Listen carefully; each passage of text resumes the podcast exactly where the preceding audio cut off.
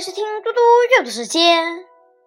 今天我要阅读的是故事《管鲍之交》。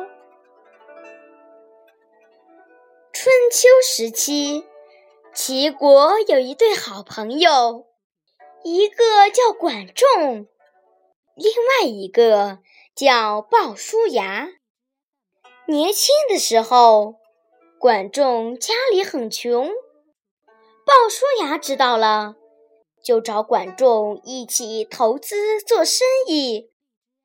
做生意的时候，因为管仲没有钱，所以本钱几乎都是鲍叔牙拿出来投资的。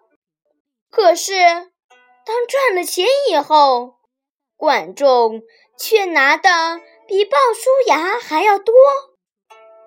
鲍叔牙的仆人看了就说：“这个管仲真奇怪，本钱拿的比我们主人少，分钱的时候却拿的比我们主人还多。”鲍叔牙却被仆人说：“不可以这么说，管仲家里穷，又要奉养母亲，多拿一点没有关系的。”管仲听到之后说：“生我的是父母，了解我的人却是鲍叔牙呀。”在生活中，当我们和他人有财务上的往来时，一定要分清楚哪些是自己该拿的，哪些是自己不该拿的。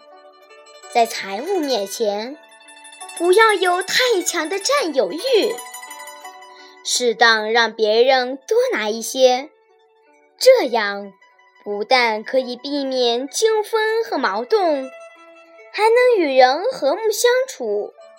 要记住，给永远比拿更快乐。